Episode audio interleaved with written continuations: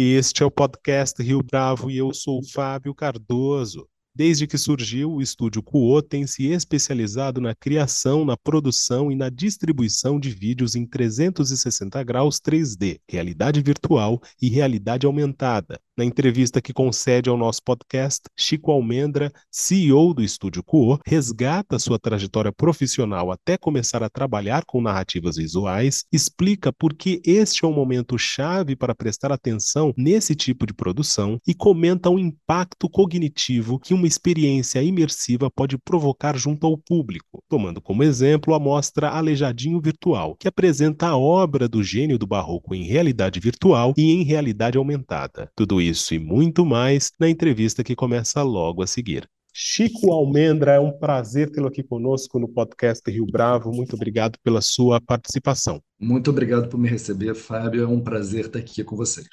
Chico, para a gente começar, eu gostaria de pedir para você compartilhar um pouco da sua trajetória. Como é que a sua história se conecta com a realidade da realidade aumentada? Fábio, foi um processo longo, né? Tipo, eu tô agora, já tem 20 anos que eu tô que eu tô trabalhando. A história da realidade imersiva, né? A coisa das mídias interativas é uma coisa relativamente recente. O meu estúdio tem oito anos, mas eu sou fotógrafo há quase 30 anos, né? Então, tem uma história longa aí, um namoro com imagens, um namoro com narrativas visuais que sempre fui muito apaixonado. Mas eu tive uma, uma, carreira muito variada, né? Eu tinha essa paixão por imagens de uma forma meio que paralela à minha carreira principal. Eu sou formado em economia, né? Trabalhei no, no, no mercado financeiro alguns anos, depois trabalhei com comércio exterior, trabalhava com carvão, exportação e importação para vários lugares do mundo, uma coisa meio louca. E depois de ficar quase uma década nisso, eu fui tentar fazer o bem, fui tentar salvar o mundo, ajudar com, esse, com essa pequena missão de salvar o mundo e fui fazer mestrado e depois fui trabalhar com desenvolvimento sustentável. Eu fiquei nessa mais uns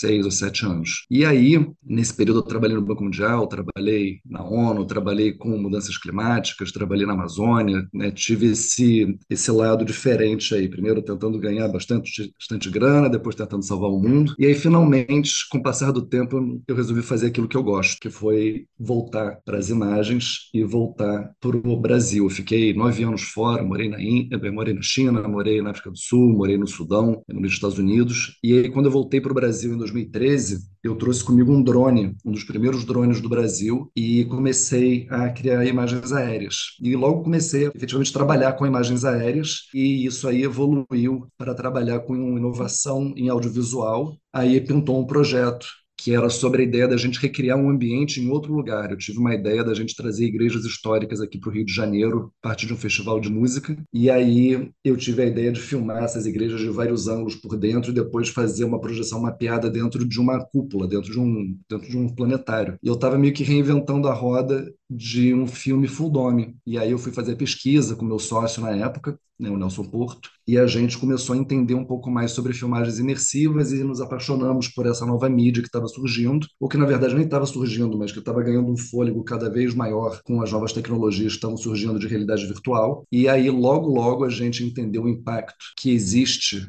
nessa ferramenta nova né, da realidade virtual como uma mídia imersiva, uma mídia interativa também, e isso ter um impacto emocional, um impacto cognitivo nas pessoas muito forte, né, muito alto. Então a gente caiu de cabeça nisso, criamos o Estúdio Cor em 2015 para 2016 e estamos aí pioneiros no mercado imersivo brasileiro, junto com outros colegas de, de setor. Criamos a XRBR, que é a Associação Brasileira dos Produtores de, de Realidades Estendidas, junto com esse hub de outros empreendedores, e o setor está crescendo cada vez mais. Então, é, a minha realidade surgiu juntando com a, com a realidade aumentada, a realidade virtual e o vídeo 360, surgiu dessa vontade de trabalhar com o que eu gosto e depois perceber o impacto que isso poderia ter. E eu fico muito feliz olhando para trás assim, que eu vejo que o que eu faço hoje em dia, que é o que eu gosto, na verdade tem mais impacto com as coisas que eu queria fazer antes, né, de salvar o mundo, ajudar na Amazônia, projetos culturais, etc. Eu tenho muito mais impacto fazendo o que eu faço hoje do que o que eu tinha quando eu trabalhava em grandes instituições como o Banco Mundial e ONU. Então, eu fico satisfeito de ter conseguido juntar essas duas pontas no que eu faço hoje. Agora, Chico, por que este especificamente é o momento de pensar em realidade imersiva nesse contexto que o seu estúdio está tão envolvido? Ó, oh, Fábio, eu acho que enfim, esse desejo de você criar uma realidade não é novo. Você tem, né, desde aqueles óculos 3D que você botava a foto, que era uma de cada lado, você apertava com o dedo e ele girava e você conseguia ver uma coisa em 3D quando a gente era criança. Isso já existe, esse desejo há, há um tempão, há séculos, né? E aí agora a gente vai passando por ondas de desenvolvimento tecnológico. É, a gente criou o Studio Co há oito anos atrás com essa primeira onda recente, ou a última onda mais recente, do avanço de realidade virtual com esses óculos novos e tal. E agora, né, depois desse tempo que teve uma expectativa gigante que inflou e depois deu uma desinflada a realidade virtual, falaram de metaverso, mas Agora chegou um ponto que os óculos estão ficando realmente bons e mais baratos. E finalmente, o que todo mundo que trabalha nesse setor estava esperando, a Apple anunciou esse ano, quem não está ligado, foi o primeiro grande anúncio de produto da Apple, a primeira classe nova de produtos da Apple há bastante tempo. Né? Eles que lançaram o iPhone, lançaram o iPad, revolucionaram o mercado de, de, de celulares, smartphones e de tablets depois. Agora eles anunciaram o Apple Vision Pro, que é um produto, que é um óculos de realidade aumentada, realidade virtual. Você escolhe se você vai querer ver as coisas aqui nesse ambiente ou entrar num ambiente paralelo. Ele vai começar a ser vendido no ano que vem, no início do ano que vem. Então, daqui a poucos meses, o que a gente vai começar a ver é um esforço de marketing, da mesma forma que a Apple fez no mundo inteiro e transformou vários mercados. A gente espera, é, não só como esperança, mas também como expectativa, que a entrada dela nesse mercado de mídia imersiva vai transformar e vai finalmente trazer de uma coisa de inovadores e geeks e gamers por uma coisa mais do mercado mainstream, Tipo, essa coisa de você criar um objeto de desejo, criar todo um ecossistema em volta dele que vai fazer as pessoas desejarem ter um óculos desses e viver o que ele tem para oferecer e tudo que você vai poder fazer junto com ele, de um jeito que só a Apple consegue fazer daquele jeito. Né? Então, eu acho que o momento, para quem não entrou antes, o momento é agora de ficar né, mais ligado, talvez ir numa exposição que tenha isso, ganhar um gosto, talvez comprar um óculos, seja para você, para o seu filho, talvez agora no, no, Natal. Os preços estão caindo. Ficar ligado que a partir do ano que vem eu acho que a gente vai ter uma renascença dessa coisa da realidade imersiva, da realidade mista, né, de você estar tá aqui interagindo principalmente com as coisas em 3D. Né? A própria Apple tem um, uma expressão que eles usam, invés de realidade virtual, eles chamam de computação espacial. É a mesma coisa. Você está interagindo, o ponto todo é, a gente está saindo de um ambiente 2D de interação com informação em telas, né? seja a tela do computador, da televisão, do celular, e a gente agora está entrando na possibilidade de você interagir com informação da forma mais ampla possível em 3D, que é quando está junto com você aqui no teu ambiente, usando suas mãos, gestos naturais, e você não está mais restrito a uma tela. Tudo em volta passa a ser o seu canvas e uma oportunidade de você interagir com novas camadas digitais em cima da realidade. E eu acho que isso vai transformar a vida das pessoas. Certamente não vai ser de uma hora para outra, mas eu acho que a pasta de dente já saiu de dentro da bisnaguinha e não vai dar mais para voltar. Cada vez mais a gente vai caminhar para esse mundo em que a gente vai estar tá interagindo em 3D com informação, com outras pessoas, com entretenimento, com trabalho, com tudo. E as telas, apesar de ainda terem um papel no futuro, vai ser um papel bem menor do que elas têm hoje em dia, que a gente vai começar a querer mais, interagir em 3D e não em 2D. Chico, fala mais desse impacto, puxando um pouco da sua primeira resposta, ainda um pouco mais dessa sua primeira resposta, é, destaca para a gente desse impacto cognitivo junto à experiência de quem entra em contato com, essa, com esses vídeos, com essa produção 360, com essa realidade Sim. imersiva. Você imagina o seguinte, Fábio, quando a gente olha uma tela, quando a gente vai ao cinema ver um filme, a gente, enfim, essa geração que a gente vive hoje em dia, todo mundo já nasceu vendo filme, a gente está acostumado com isso, a gente está acostumado com telas, né? E aí a gente guarda as memórias de um filme como uma coisa que você assistiu. Só que você está dentro das imagens, você está dentro de uma cena que você não está olhando numa tela, você olha em volta e você está dentro dela, você começa a guardar a lembrança dessa experiência como algo vivido e não como algo que foi meramente assistido. Você não estava dentro de um cinema vendo o filme da guerra, você estava dentro da guerra, se for o caso. Né? É, isso tem um impacto muito grande no nosso sistema cognitivo. Aí o que acontece, o corolário disso é que você tem que fazer as coisas com muita responsabilidade, muito cuidado certo? E as pessoas não estão acostumadas com esse tipo de mídia tão impactante. Um ótimo exemplo é aquela cena do, do início do cinema, que tem a cena do trem chegando na estação e sai todo mundo correndo do cinema achando que o trem vai atropelar elas, né? Porque elas não estavam acostumadas com aquilo, tive um impacto enorme. E a gente já tem 100 anos de história de cinema,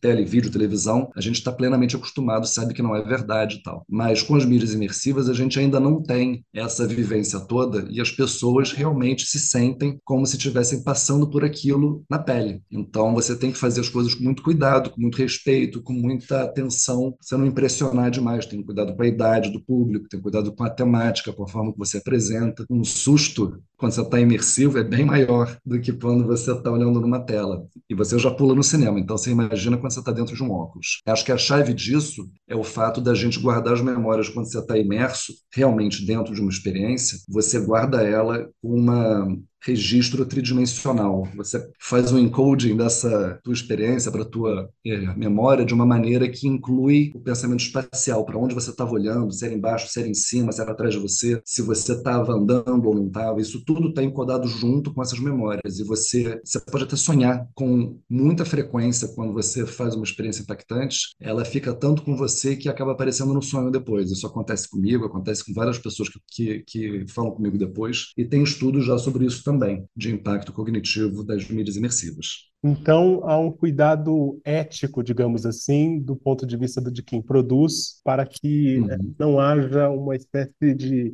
dessensibilização ou de sensibilização exacerbada para a experiência do usuário, digamos assim. É isso? Isso, você tem que fazer as coisas com responsabilidade, entender o que você está fazendo e o poder da ferramenta que você está usando, inclusive para saber quando não usá-la, né? Tipo, você vai fazer. Tem gente que pede para gente assim: ah, eu vou fazer uma palestra, quero filmar em 360. Eu falo: para que, que você quer isso? Para a pessoa olhar para trás e ver o público todo dormindo enquanto você fala? Não é uma boa ideia, né? Você tem uma mídia que, que ela é feita para você estar tá dentro de algum lugar, mas conteúdo de, de, uma palestra muito mais bem servida com uma câmera fechada no, no, próprio palestrante, que é o que interessa. O que interessa do lado, atrás, embaixo, em cima não interessa tanto. Então existem mídias que são mais adequadas para assuntos diferentes e para formas de você causar uma reação que você deseja de uma maneira específica. Do meu lado, como criador, como diretor, é bacana pensar que tem coisas que são muito boas para serem feitas em vídeo 360, por exemplo, tem coisas que são melhores para fazer em realidade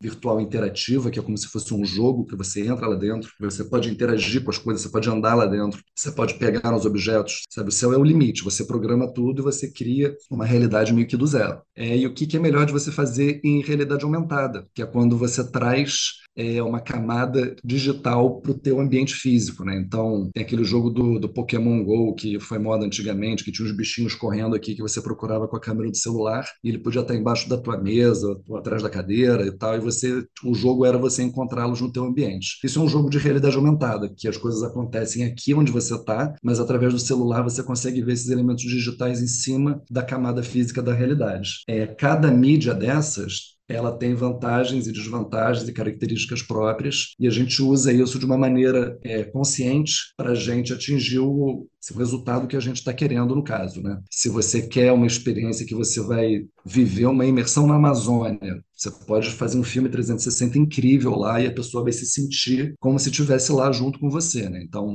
ela vai poder olhar para todos os lados e vai poder se sentir na Amazônia, nos lugares que foram filmados. Se você vai querer fazer uma coisa que você vai interagir diretamente com o Aleijadinho, né, esse exemplo que, eu, que, que a gente está com esse, com esse projeto agora, e você quer esculpir ao lado do Aleijadinho, com ele te ensinando, uma realidade virtual que você consegue pegar as ferramentas da mão dele, e aí ele vai te guiando como é que se cria e se esculpe um profeta de pedra-sabão, aí é realidade virtual interativa. Né? Se você quer trazer a obra do Aleijadinho para tua sala ou vê-la no museu, sendo que a obra física não está lá porque ela está num santuário, em algum lugar longe ou é impossível trazê-la, você pode usar a realidade aumentada para trazer isso para o seu ambiente físico de uma maneira digital. São várias formas diferentes da gente usar essas novas tecnologias, cada uma tem as suas vantagens e vale a pena entender melhor cada uma, porque essa onda só vai crescer e vai, não digo dominar, mas certamente vai conviver junto com, a, com o audiovisual tradicional daqui para frente cada vez mais. Né? As pessoas vão estar cada vez mais acostumadas e vão exigir cada vez mais esse tipo de conteúdo que está presente no seu 3D, já não está mais na tela. Já sai da tela e entra no teu ambiente, você interage com ele. É uma mídia mais contemporânea, por assim dizer.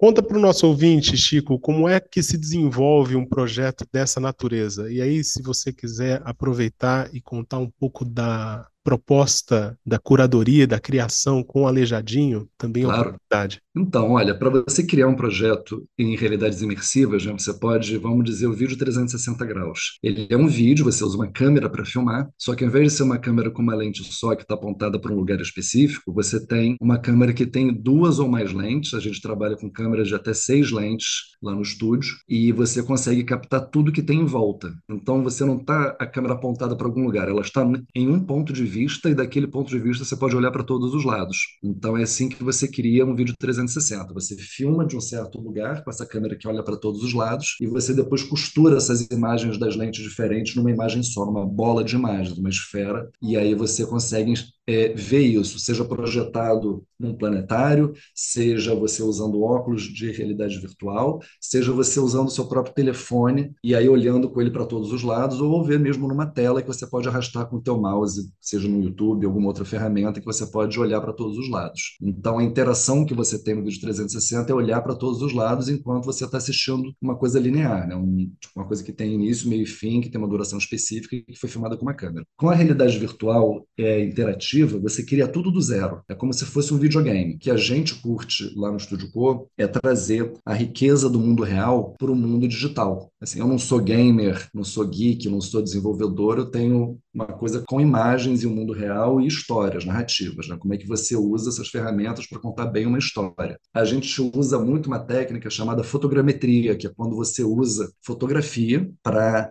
você conseguir trazer a riqueza do mundo real para o mundo digital através de modelos 3D, que você cria através de fotografia. Então, você imagina um objeto, uma escultura do Aleijadinho, e você fotografa ela de todos os ângulos, você tira 300 fotos, 500 fotos de um mesmo objeto, e você consegue pegar essas fotos, colocar no computador, e aí você gerar um modelo 3D que representa aquele objeto que foi fotografado de tantos ângulos. E aí, fazendo isso, você consegue criar modelos de altíssima resolução, de altíssima fidelidade, e aí, fazendo vários processos para simplificar isso e deixar eles bem levinhos para você conseguir usar dentro de um óculos, você traz essa riqueza do mundo real, esses objetos, esses ambientes, para uma experiência virtual. E aí você junta tudo isso, essas peças todas e, os personagens que você cria, em um outro programa que é o que a gente chama um, um engine de jogo, né? Tipo, é, o, é o tipo de, de, de programa que você usa para criar jogos, que é onde você programa as interações, o que, que a pessoa faz ou deixa de fazer, a, a música que toca, como se fosse um grande maestro para criar essa realidade que você está imaginando. E aí depois você cria esse ambiente todo, bota as interações e você cria essa experiência que a pessoa depois pode entrar dentro e viver aquilo que você programou para ela. E na realidade aumentada, você cria, é, você usa basicamente os mesmos é, modelos 3D, ou você usa personagens animados ou qualquer outra coisa, mas é mais ou menos o mesmo tipo de recurso que você usa do ponto de vista do que, que é que está sendo visto nos né, modelos 3D. Só que ao invés de você é, criar uma realidade paralela, né, realidade virtual, que você bota o óculos e está em outro mundo, você usa esses elementos para trazer eles através do celular celular, e aí você consegue trazer eles para o teu mundo, para o teu ambiente, para a tua sala, para em cima da tua mesa. Você pode botar eles onde for aqui no teu espaço físico. Então é uma forma um pouco diferente de pensar o uso desses mesmos elementos 3D. Então é um pouco assim, você tem que, tipo, para criar essas mídias diferentes, são, são programas diferentes, alguns usam, tipo, vídeo 360 ainda usa edição de vídeo, ainda usa câmeras e tal, mas esse lado mais interativo da realidade virtual e realidade aumentada, você está mais num ambiente que você cria a realidade, as leis da física, as simulações, as interações com os personagens, você cria tudo. Então parece mais um jogo. E o desafio é você usar essas ferramentas, se você for criar um game, você pode usar como um jogo. E se você quiser criar uma experiência narrativa, como é o nosso caso normalmente, você usa essas mesmas ferramentas que o pessoal gamer usa para criar jogos 3D imersos e tal, mas com o intuito de gerar uma experiência que seja legal, mas não necessariamente um jogo. Você pode esculpir com o aleijadinho, mas você não está tentando ganhar do aleijadinho, você não está tentando fazer escultura perfeita, você está simplesmente tendo a experiência de esculpir. O que diferencia a realidade virtual de um jogo imersivo é, tipo, as partes que não são jogos, pelo menos, é que você não tem esses elementos de gamificação. Você não tem pontos, não tem o chefe da fase, não tem fases, não tem ganha-perde, não tem contínuo, não tem essas coisas que a gente tem no jogo. É, apesar de usar as mesmas ferramentas, você faz as coisas de uma maneira um pouco diferente para criar uma história, entendeu? É tão desafiador quanto parece fazer essa transposição do Aleijadinho, do universo barroco do Aleijadinho, para um universo que continua sendo barroco, mas com esse apelo tecnológico de realidade imersiva? Olha, eu acho que mais desafiador do que isso é tentar levar o público jovem para entrar numa exposição tradicional e tentar competir com a tecnologia de hoje em dia. Para mim, pessoalmente, esse desafio foi incrível no sentido de você atualizar, enfim, o legado a obra incrível, majestosa do patrono né, das artes do, do, do, Brasil e trazer ele para o século XXI, né, do século XVIII para o século XXI. E como é que você faz isso? Você faz com muito respeito e você faz questão de trazer a história, né, o, tipo, esse patrimônio histórico para o teu lado e dar uma roupagem um pouco mais contemporânea para ele. Então, o que a gente fez foi digitalizar diversas obras, né, tem dúzias, sei lá quantas são, acho que são mais de 30 obras que a gente tem digitalizadas do Aleijadinho, obras-primas maravilhosas, desde o, desde o altar da Igreja de São Francisco, na verdade a Igreja de São Francisco inteira lá de Ouro Preto, passando pelos Doze Profetas de Congonhas, que é assim a obra máxima dele, junto com as capelas do Passo, da Paixão, a gente digitalizou isso tudo em parceria com a Arquidiocese de Mariana, com os museus da Confidência e o Museu Congonhas. Né? Esse projeto é uma das coisas mais desafiadoras dele foi foi ter o, os recursos para fazer, né? porque é um projeto artístico, não um projeto comercial. Né? Então, é, a gente teve o apoio do Instituto Cultural Vale, através da lei de, de, de incentivo à cultura, que foi fundamental para esse projeto poder acontecer, e a gente trazer para o público isso, tanto de Ouro Preto quanto de Congonhas. A gente fez questão de levar para lá primeiro, antes de circular pelo Brasil todo, é, em respeito, né, porque o Aleijadinho ele é de Ouro Preto, ele nasceu, viveu, viveu em outros lugares também, mas principalmente Ouro Preto, morreu em Ouro Preto, está enterrado lá. Ele é um filho ilustre, talvez o maior filho de Ouro Preto junto com o Tiradentes. Né? O resultado disso, para mim, é uma coisa que a gente traz o Aleijadinho, a gente reconstruiu ele digitalmente com base nas pesquisas históricas existentes sobre o, sobre o Antônio Francisco Lisboa, né, sobre o escultor filho de um português e de uma mulher africana escravizada. Pouquíssima gente ressalta o fato de Aleijadinho ser negro e todos os desafios que estavam em volta disso, né? A gente geralmente, eu pelo menos na escola não aprendi isso, não foi destacado isso, mas é verdade, é fundamental a gente, a gente trazer isso. E a gente reconstruiu ele digitalmente e trouxe uma voz retrospectiva para ele, interagindo com você, falando sobre a vida dele, enquanto você vai visitando a obra dele junto com ele, né? Vai na oficina dele, ele fala da doença, fala da herança dos pais, fala né, dos desafios de ter vivido naquela época no regime colonial, sendo, sendo sendo uma pessoa negra, né, e todos os desafios disso. Enquanto isso, você vai conhecendo aquela obra incrível. Enfim, quem não está muito próximo pode achar meio chato, ah, é minha arte sacra, aquela coisa, tudo religioso, tá meio chato. Então, não é. Se você começa a prestar atenção no que, que ele estava fazendo e como, é incrível. E aí a gente usar a realidade virtual como uma ferramenta para trazer isso de uma maneira contemporânea, onde você está lá dentro, junto com ele, e você pode esculpir junto com ele, você pode visitar essas capelas que estão fechadas para o público, você pode entrar lá junto com ele, interagir nas obras junto com ele, conversando com ele, eu acho que dá um novo fôlego, né? traz uma nova janela para o público mais jovem, para o público que está ligado em tecnologia, né? para quem está ligado nas mídias sociais. É um novo século, né? a gente está numa outra realidade então, a gente, a minha ideia foi trazer é, uma oportunidade para o pessoal dessa época conseguir e curtir uma interação com esse legado genial de duzentos e tantos anos atrás. E qual tem sido a reação do público, Chico, uh, principalmente da fatia mais jovem da audiência, digamos assim? Ó, Fábio, você, tipo, parece até que é mentira, mas é sério, tá? A gente estreou lá em Ouro Preto, o pessoal de Ouro Preto, que recepção incrível, né? Fiquei muito feliz de ter começado lá, porque as pessoas, né, são muito orgulhosas de ser da mesma cidade do Aleijadinho. Estava até estranhando um carioca. O que você está fazendo aqui? Um carioca aqui em Minas, fazendo um projeto do Aleijadinho. Mas quando você tirava os óculos, eu vi, eu estava lá nesse primeiro final de semana da exposição que estreou há duas semanas. Teve pelo menos quatro pessoas que eu lembro, nesses primeiros três dias que eu estava lá, que tiraram óculos com lágrima nos olhos. Isso eu achei incrível, né? Teve uma senhora super, super emocionada, falando um monte de coisas bonitas. Teve dois homens lá que tiraram meio, meio disfarçados conversando tal, mas os caras estavam emocionados e falando, né? Puxa, que coisa bacana poder ver isso e tá perfeito. E eu sou de Congonhas e eu sou de Ouro Preto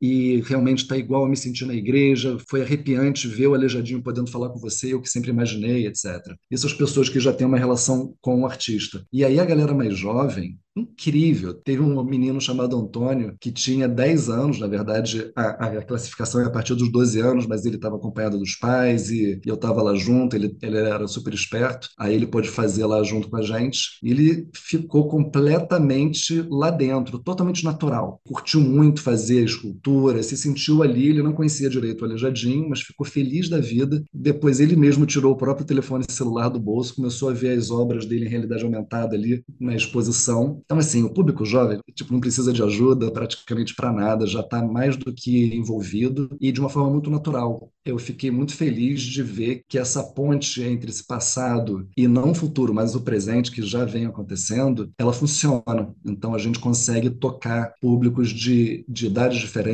de níveis de intimidade com tecnologia diferentes de naturalidade diferente, com uma coisa interativa que você não fica assistindo apenas, mas faz parte da história. Então, é muito gratificante poder fazer uma coisa que tem esse impacto tão óbvio, né? tão, tão claro quando a pessoa tira o óculos, ela está sorrindo e ela quer conversar sobre aquilo que ela fez, aquilo que ela viveu, não é nem o que ela viu, mas o que ela viveu ali, né? Então é muito bonito mesmo. O seu estúdio, Chico, também produz trabalhos para marcas. O que é mais difícil? iniciativas artísticas ou projetos voltados para as marcas? Conta para gente. Olha, eu acho que cada um tem seus próprios desafios, são classes de desafios um pouco diferentes. Apesar da gente fazer uso das mesmas tecnologias, quando você está trabalhando com uma marca, você tem várias outras considerações. Você está pensando no público da marca, você está pensando em como é que a marca vai usar isso para alguma coisa do interesse dela, seja via branding, via uma coisa institucional, seja um treinamento, seja você reduzir risco operacional. Tem muitas coisas que você pode fazer para o mercado enterprise, né, corporativo, ou marcas mesmo para reforço e ações de marketing e tal. Então, é, a gente faz isso tudo. É, você normalmente vai ter uma verba mais fácil, né, no sentido de, de existir verba para um projeto específico, enquanto o lado artístico você tem que correr atrás de verbas específicas, seja via lei, seja via uma parceria com uma marca. São desafios de captação de recursos diferentes. E na hora que você está fazendo o projeto, você quando faz para os outros, você tem que agradar os outros. Quando você faz para você, você tem que agradar a você e quem você imagina que seja o seu público. Né? Então, eu acho que esse nível de exigência, tem horas que eu estou feliz e a marca não está, tem horas que a marca está feliz e eu não estou, tem horas que eu não estou feliz com o próprio trabalho artístico que vai ser visto pelo público, e a hora que você diz assim está suficiente, vão gostar, os testes estão indo bem, e aí você bota e nasce, né? Você pare esse trabalho para o mundo e você espera as reações e normalmente são super positivas. Então, eu acho que é uma questão as marcas, uma coisa de você conseguir fazer bem o seu case para você criar uma proposta de valor boa para a marca e articular isso direito e justificar a verba empreendida num projeto desses, que pode ser relativamente dispendiosa, mas você consegue articular que isso reduziu custos, ou reduziu risco, ou fortaleceu a marca, e você, você conversa muito nessas dimensões. Enquanto com o trabalho artístico, você tem um impacto mais emocional, mais com o público, e você espera, pelo menos nos nossos projetos, a gente é, espera, como é que eu vou dizer, impactos específicos. Né? Quando a gente está fazendo um trabalho na Amazônia, a gente quer que o público se conecte com aquele bioma, que entenda o que está acontecendo lá, sabe, que se envolva de alguma maneira nas questões super importantes que a gente está vivendo hoje no, no, no, lado ambiental. Quando a gente vai fazer um projeto sobre o Aleijadinho, a gente quer que as pessoas se conectem com esse lado dele, da arte, os desafios dele, essa coisa histórica e tal, e sai de lá uma pessoa mais feliz por estar mais informada, por saber, por estar envolvida por uma coisa e fazer parte da história. Então, acho que são, são objetivos um pouco diferentes, mas sempre com o intuito de criar um impacto positivo em quem vai fazer a experiência depois. E isso gerar valor suficiente para justificar todo o esforço que é você criar uma realidade para uma outra pessoa. Uma última pergunta, Chico. Quais são os próximos projetos que vocês pretendem desenvolver? Olha, a gente é, começou, a gente fazia muita coisa comercial e continua fazendo, né, projetos comissionados, seja para grandes clientes, seja para pequenas marcas ou parceiros, instituições e tal. E a gente tem o nosso trabalho artístico é, autoral, que vem sendo criado e, e, e, fortalecido desde 2020, quando veio a pandemia. A gente se voltou para esse lado autoral e tem sido super, super bacana. Então, a gente já fez do lado autoral o Tinta e Fogo, que foi sobre arte rupestre, que ganhou o primeiro lugar no Lavão Virtual desse ano, que é o maior festival de realidade virtual exclusiva lá na Europa. E a gente vai para a Serra da Capivara e consegue interagir com ecos do nosso passado, sombras dos nossos antepassados que ensinam a gente a pintar nas paredes né, daquele que é o maior sítio arqueológico das Américas, patrimônio da ONU, etc. Então, esse projeto já está em circulação, a gente vai circular com ele pelo Brasil esse ano, ano que vem. O Alejadinho acabou de estrear, já falei sobre ele, ele estreou agora em Ouro Preto, está indo para Congonhas no mês que vem, é, vai ficar lá até janeiro, e depois ele vai circular por outras grandes capitais aqui do Brasil e também do exterior. E a gente está produzindo agora o Mário de Andrade e a origem de Macunaíma, que é sobre as lendas indígenas, sobre os mitos indígenas, as nações indígenas que vivem perto do Monte Roraima, lá na fronteira do Brasil com a Venezuela, lá em Roraima mesmo, que é uma montanha mítica, incrível, e é como se fosse o Monte Olimpo, a casa dos deuses de diversas etnias indígenas que moram lá. E foram essas, esses mitos que tem o Macunaíma, que é o tipo esse esse grande herói, esse, esse deus é, indígena de lá, que foi registrado por um, por um alemão no início do século passado, numa expedição lá pelo meio, durante um tempão, que o Mário de Andrade leu esse livro em alemão